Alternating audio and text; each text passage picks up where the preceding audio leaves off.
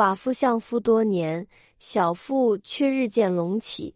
婆婆半夜从窗口偷看一眼，惊吓得瘫倒在地。在佛教哲学中，有一条精妙的思想：万法皆空，唯因果不空。这句话的内涵深刻而广泛，传达了因果关系的普遍性。生活中的每一个事件，无论大小，都与一个或多个因果关系相连。今天。我要与大家分享一个引人入胜的故事，这是关于一个寡妇的离奇经历。她丧夫多年后竟然怀孕了，事情的真相令人叹为观止。这个故事将帮助我们更深入地理解因果关系的力量，以及在人生中如何积累福报。这个故事发生在明朝正统年间的保宁府下河村，那时。这个村庄宁静而祥和，人们过着简单而幸福的生活。在这个村子里，有一位年轻美貌的寡妇，她的名字叫卢秀莲。在十八岁时，她嫁给了渔民赵成。不到一年的时间，她丈夫便患上了一种奇怪的疾病，最终不治而亡。他们的儿子也在不久后夭折了。卢秀莲的婆婆陈氏是一位开明之人，她理解儿媳的处境，并同意了卢秀莲随时改嫁的决定。卢秀莲坚持要为丈夫守孝三年，这让陈氏深感感动。卢秀莲的身体逐渐发生了变化，特别是她的小腹隆起，似乎是怀孕了。这引起了婆婆陈氏的怀疑。她知道自己的儿子已经去世多年，不可能成为孩子的父亲。虽然他并没有直接证实这个怀疑，但心中的疑虑让他无法安心。卢秀莲的生活方式也没有给陈氏提供更多线索。她几乎每天都在家里，白天只有在干活的时候才出门，几乎没有机会与其他男人接触。一天。两人一起吃饭时，陈氏突然对卢秀莲说：“秀莲呀，我觉得你最近的气色不太好，是不是生病了？要不要请个郎中来看看？”听到这个提议，卢秀莲的脸涨红了，她急忙拒绝，并声称自己并没有生病，只是偶尔睡不好觉，需要休息一下。陈氏从他的神色和回答中察觉到了不寻常，他的疑虑加剧了。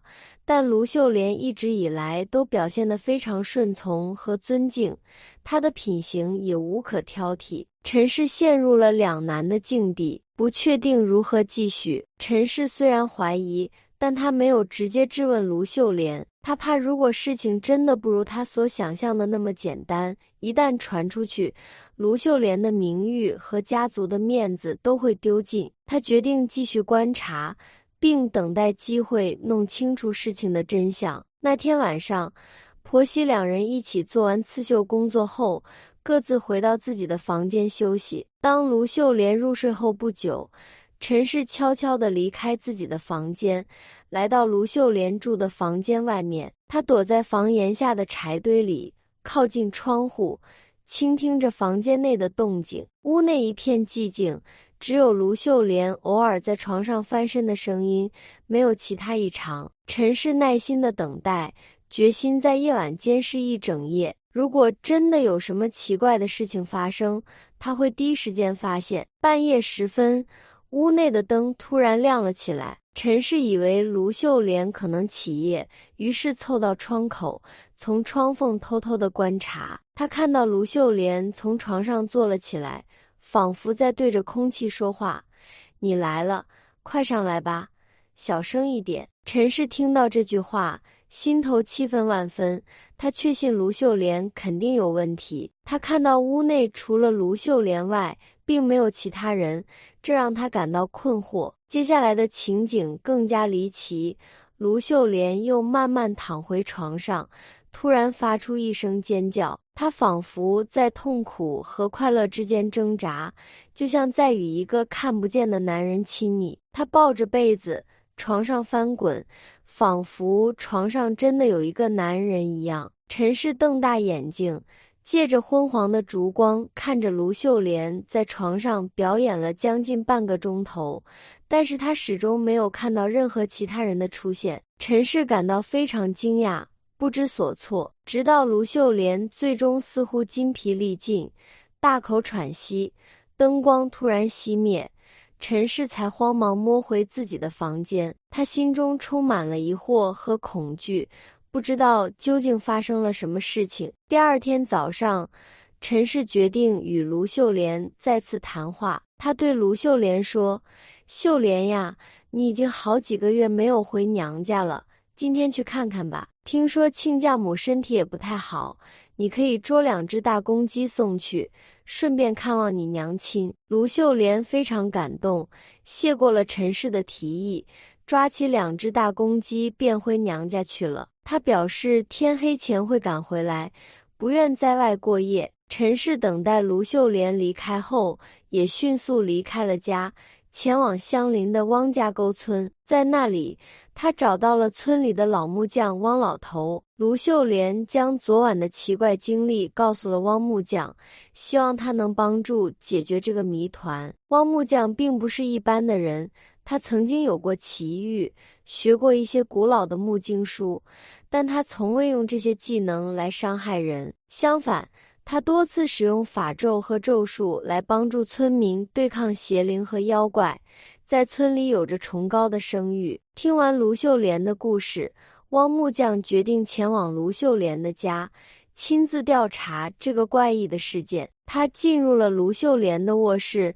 仔细地勘察了一番，他从一个木箱中拿出了三根漆黑的钉子，将它们分别钉在床头、床尾和床头的方木上。陈氏想要询问他这是什么钉子，但汪木匠摆摆手，示意他不要多问。他只喝了一口水，然后默默地离开了家。晚上，卢秀莲回到家中，傍晚时分，她准备上床休息，与往常一样。当他入睡后不久，屋内的灯突然亮了起来，照亮了整个房间。他感到一阵寒意，不知所措。他听到了一阵低声的咕噜声，仿佛是来自床下的地洞。他抬头看着床底，目瞪口呆地发现一个巨大的黄鳝正从地洞中爬出来。这条黄鳝足足有手腕粗细，长达五六尺。看起来非常可怕，卢秀莲惊恐的尖叫，但黄鳝却突然变得疯狂。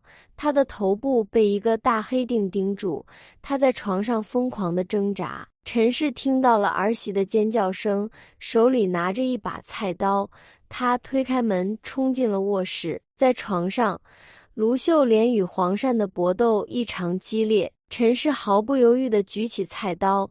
对着黄鳝狠狠地砍去，黄鳝在剧烈挣扎之下，最终被砍成了数段，身体化为一滩黑水，散发出阵阵腐臭。这个邪恶的存在就这样被镇压和消灭了。卢秀莲跳进婆婆的怀中，泪流满面。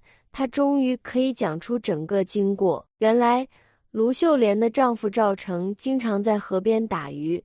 经常抓回一些黄鳝回家食用。有一次，他抓到了一条特别巨大的黄鳝。这条黄鳝有着异常的怨恨，它被捕杀，肉被卢家一家人食用。这条黄鳝的怨念并没有消散，反而化为了一股强大的怨气。最终，它变成了一个邪恶的存在，即黄鳝精。这个黄鳝精夜间会化为一个男子的形象。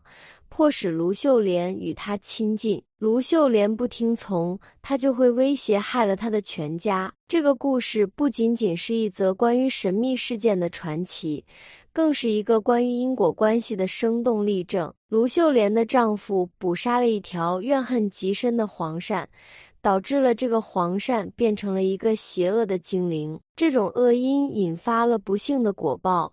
赵成生病并去世，而善精也开始报复。仅止于此，或许黄善精还不能算是罪大恶极的邪灵。黄善精不仅害了赵成，还企图玷污卢秀莲，这就超越了人们的底线。最终，这个邪恶的存在被老木匠汪木匠以法术驱散。这也被认为是他应得的下场。这个故事告诉我们，生活中的每一个行为都可能引发因果关系，无论是积累福报，还是带来祸害。黄鳝精因杀生而造下恶因，最终付出了自己生命的代价。无论我们身处何种环境，都应该像卢秀莲一样，保持善良和勇敢，面对挑战，相信善念和智慧的力量。最终创造属于自己的幸福故事，这就是因果关系的奇妙之处。它让我们意识到，我们的人生充满了可能性和希望。愿我们都能在因果关系中创造属于自己的幸福结局。